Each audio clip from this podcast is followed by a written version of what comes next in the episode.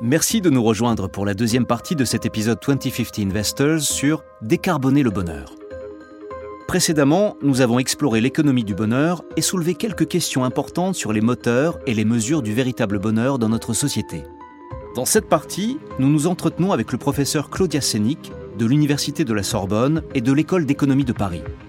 Claudia est une experte du bonheur et du bien-être et a publié plusieurs articles et ouvrages sur l'économie du bonheur, le français, le bonheur et l'argent, et plus récemment sur la pandémie.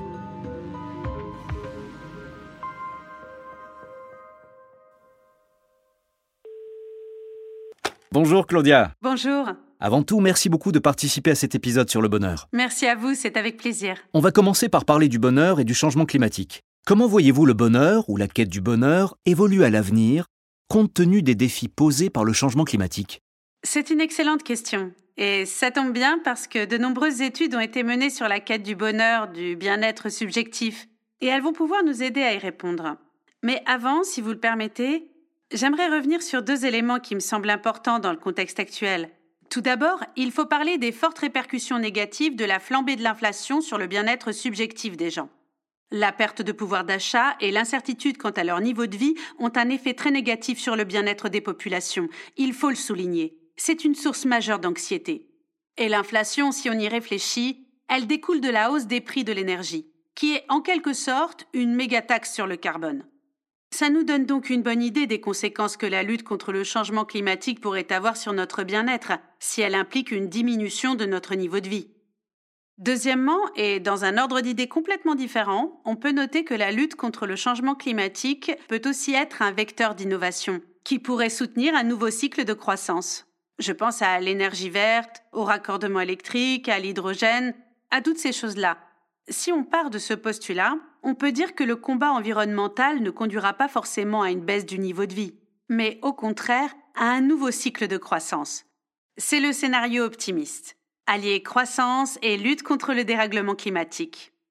Mais s'il ne se réalise pas, du moins à court terme, que va-t-il se passer? Les sociétés vont devoir réduire leur production et leur consommation pour réduire les émissions de carbone. Et avec un tel scénario, un scénario de décroissance plus pessimiste, serions-nous moins heureux? C'est ça, la vraie question, le vrai enjeu de la quête du bonheur. C'est d'ailleurs la question centrale qui a occupé les travaux d'Easterlin, l'économiste Richard Easterlin. Si on a tous plus d'argent, est-ce qu'on sera tous plus heureux? À première vue, la question semble un peu triviale et la réponse évidente, oui. La qualité de vie s'améliore avec la hausse de revenus. Mais c'est plus complexe que cela. En tout cas, d'après ses recherches sur la base de données sur la croissance du PIB et sur le bonheur perçu, à long terme, la réponse est non. D'après Easterlin, c'est clair. À terme, la consommation et la croissance du PIB ne rendent pas les gens plus heureux. Pourquoi? À cause de notre capacité d'adaptation. C'est le principe de l'espèce humaine et de l'évolution. Nous avons tendance à nous adapter à toutes les situations.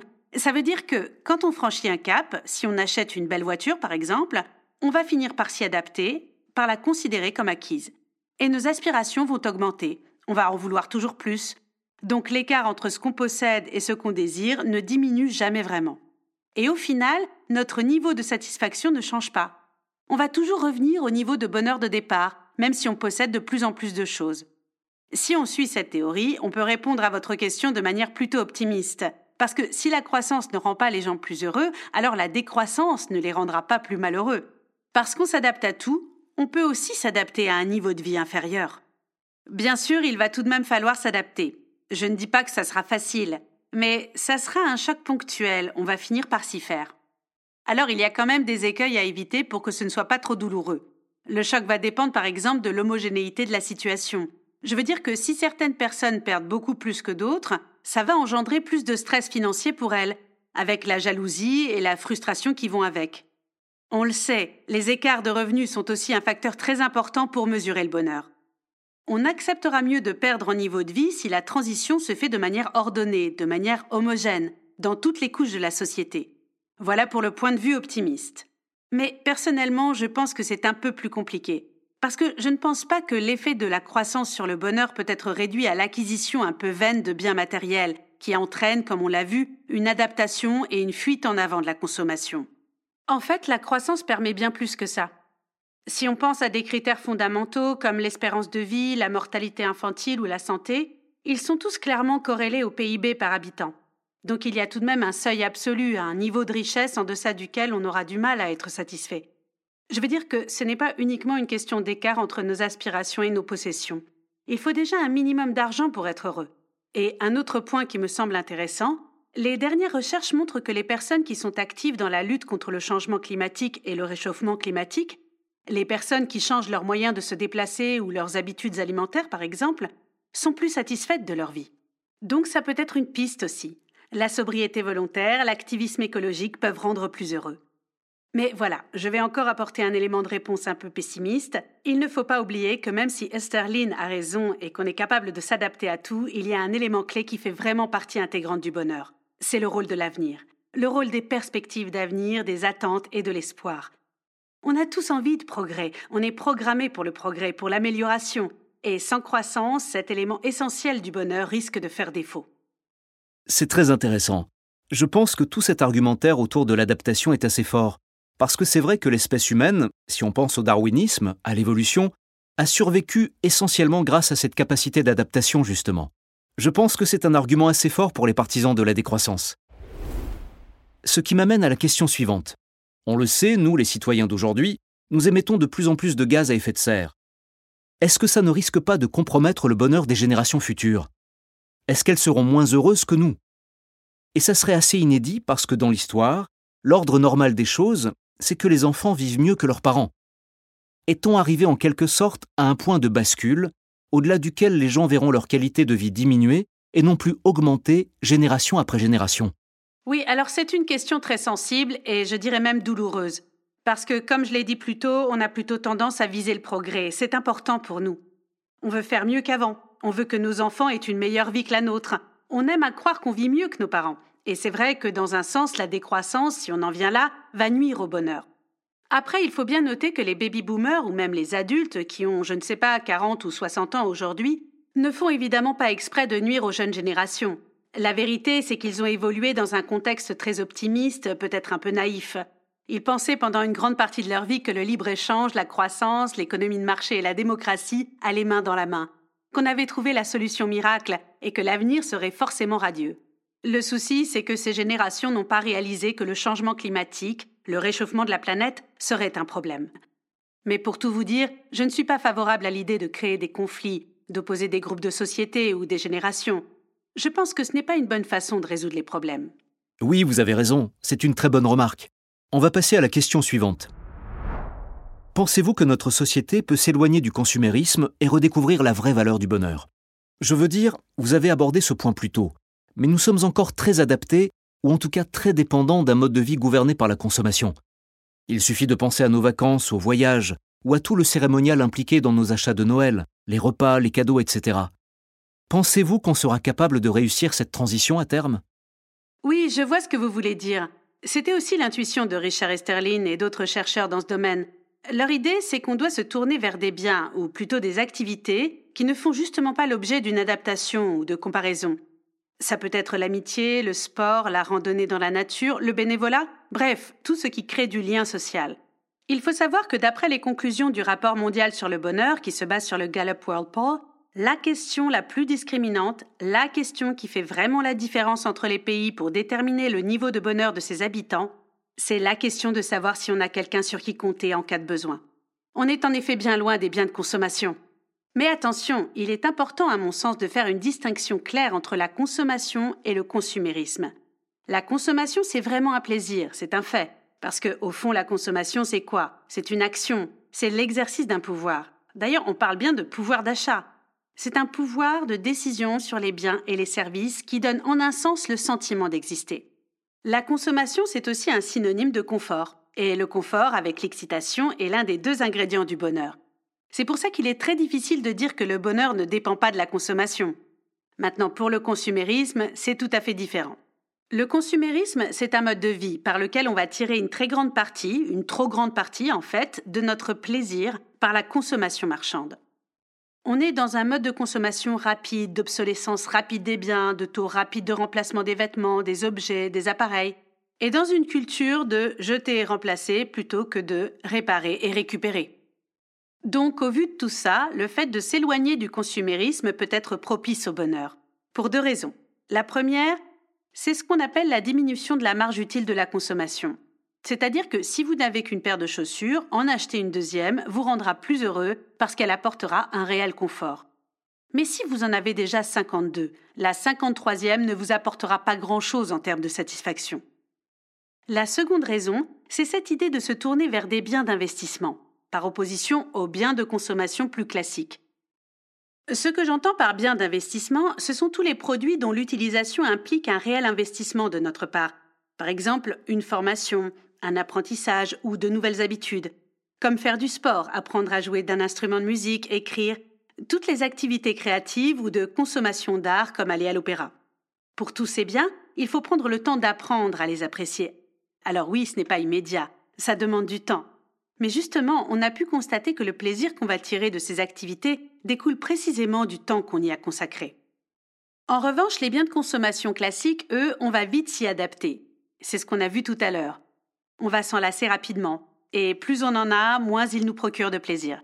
Donc pour résumer, vous avez d'un côté les biens, disons, adaptatifs, pour lesquels le temps et la quantité causent de moins en moins de plaisir, de bonheur, et de l'autre les biens d'investissement, pour lesquels au contraire le temps et la quantité vont engendrer davantage de bonheur.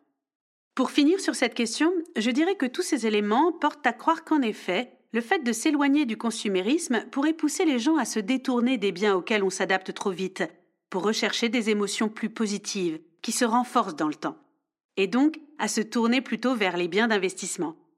Ça, c'est encore une fois la perspective optimiste. C'est passionnant. On en a un peu parlé dans cet épisode, quand on a évoqué les philosophes grecs et d'autres grands penseurs qui nous invitent justement à nous éloigner des aspects matériels et à plutôt développer notre capacité de résilience. Je pense que c'est une clé, une piste assez prometteuse si on veut décarboner le bonheur. Le fait d'arrêter de faire rimer le bonheur avec une consommation à outrance. Et vos remarques pertinentes m'inspirent une autre question. D'après vous, est-ce qu'on devrait placer le bonheur comme un véritable objectif de société, comme l'a fait le Bhoutan en créant son indice de bonheur national brut? Je pense que dans une société libérale, la mission du gouvernement ne devrait pas être de rendre les gens plus heureux, mais plutôt de créer les conditions pour qu'ils puissent l'être. Les gouvernements ne doivent pas être trop paternalistes. Ceci dit, je pense que oui, il est utile d'utiliser des indicateurs en plus du PIB, parce que pour définir des objectifs et pour communiquer leurs résultats, le gouvernement et les politiques publiques utilisent des indicateurs. Aujourd'hui, on juge l'efficacité d'une politique en regardant les chiffres trimestriels du PIB ou du chômage. Comme on le dit souvent, mesurer, c'est gouverner. Et c'est vrai qu'on voit de plus en plus d'initiatives qui tentent de créer des systèmes de mesure de la prospérité, qui vont au-delà du simple PIB. Ce qui serait utile à mon sens, c'est que tous les pays adoptent un même système harmonisé de mesures pour évaluer le bien-être pour pouvoir comparer et comprendre les progrès effectués au fil du temps et entre les pays. Personnellement, je suis pour la mise en place d'un tableau de bord plutôt que d'un indicateur unique qui remplacerait le PIB. Il ne s'agit en aucun cas de remplacer le PIB, mais c'est vrai qu'un indicateur principal de peut-être de la satisfaction à l'égard de la vie, qu'on pourrait comparer dans le temps et entre les pays, pourrait être utile. C'est déjà un peu le cas avec le rapport mondial sur le bonheur dont on parlait tout à l'heure, la question de la satisfaction à l'égard de la vie est considérée aujourd'hui comme une question globale, qui mesure, qui tente de mesurer tous les éléments qui constituent le bonheur. Donc oui, je pense qu'il est très utile de mesurer et de promouvoir ce type d'indicateur. Absolument, je suis tout à fait d'accord. Dernière question. On dit souvent que les Français râlent tout le temps et qu'ils semblent moins heureux que leurs voisins. D'abord, est-ce que c'est vrai? Et quelle est votre opinion sur ce sujet précis? Vous pensez que ça vient d'où? Alors déjà oui, c'est vrai. C'est vrai que quand on analyse le niveau de bonheur déclaré par les habitants des autres pays comparables, par exemple des pays européens, les Français sont toujours un peu moins satisfaits de leur vie que les autres. Alors qu'ils vivent dans des conditions de revenus et de développement objectivement comparables, ils sont systématiquement moins satisfaits. Qu'ils vivent en France ou à l'étranger d'ailleurs, ils sont moins satisfaits de leur qualité de vie que les autres. Et vous me demandez pourquoi? C'est la tendance du c'était mieux avant. Je pense que ça a à voir avec une certaine nostalgie, avec l'idée d'un âge d'or, d'un modèle un peu idéalisé de la France. Pour certains, ça va être le XVIIe siècle avec Louis XIV, pour d'autres plutôt le XVIIIe siècle avec les Lumières, la Révolution française, ou encore les années 70. En tout cas, les Français ont tendance à être nostalgiques d'une période un peu mythique, où tout était mieux. Donc déjà, il y a cette attirance pour le passé, cette nostalgie du passé et on peut le dire aussi une crainte de l'avenir. Et pour ne rien arranger, les Français ont souvent de grandes aspirations, peut-être même un peu utopiques, ce qui fait que mathématiquement ils sont plus difficilement satisfaits. Dans le baromètre que nous tenons avec l'Observatoire du bien-être, on interroge les Français tous les trimestres depuis 2016 et on leur demande à quelle époque ils aimeraient vivre s'ils le pouvaient. Ça peut être les années 50, 60 ou même dans un passé plus lointain. Le résultat, c'est que 40% des Français seulement choisiraient de vivre aujourd'hui. Tous les autres, 60%, préféreraient vivre dans le passé. Un quart des Français voudraient vivre dans les années 80. Et moins de 5% voudraient vivre dans le futur. Aujourd'hui, ils ne sont que 2%. Donc il y a clairement un grand attrait pour le passé. Mais on ne s'est pas arrêté là. On voulait aussi savoir s'ils avaient en tête un modèle alternatif, si on peut dire. Par exemple, s'ils préféreraient vivre dans un autre pays. C'est pour ça qu'on a intégré cette question à notre baromètre. Et étonnamment, pas tant que ça. 40% des personnes sondées préfèrent vivre en France qu'ailleurs. La France est donc la destination numéro un. Suivent les pays du sud de l'Europe, l'Italie, l'Espagne ou le Portugal, et le Canada, qui est un peu la version française des États-Unis. Donc voilà.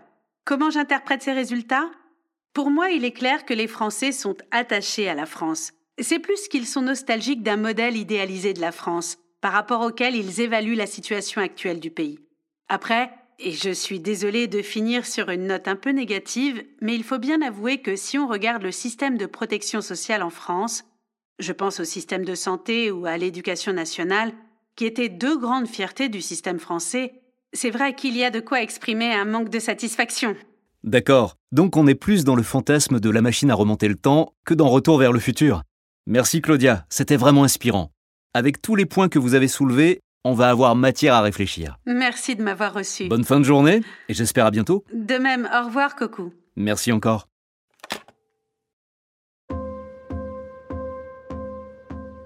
Merci d'avoir suivi cet épisode de 2050 Investors et merci à Claudia Sénic pour sa vision sur le sujet.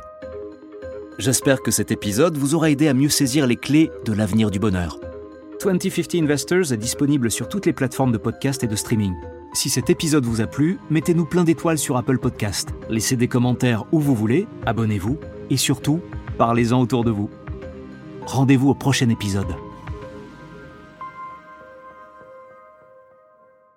Ce podcast traite des marchés financiers mais ne recommande aucune décision d'investissement particulière. Si vous n'êtes pas sûr du bien fondé d'une décision d'investissement, veuillez consulter un professionnel. La version originale de ce podcast est en anglais. Cet épisode a été enregistré par des comédiens.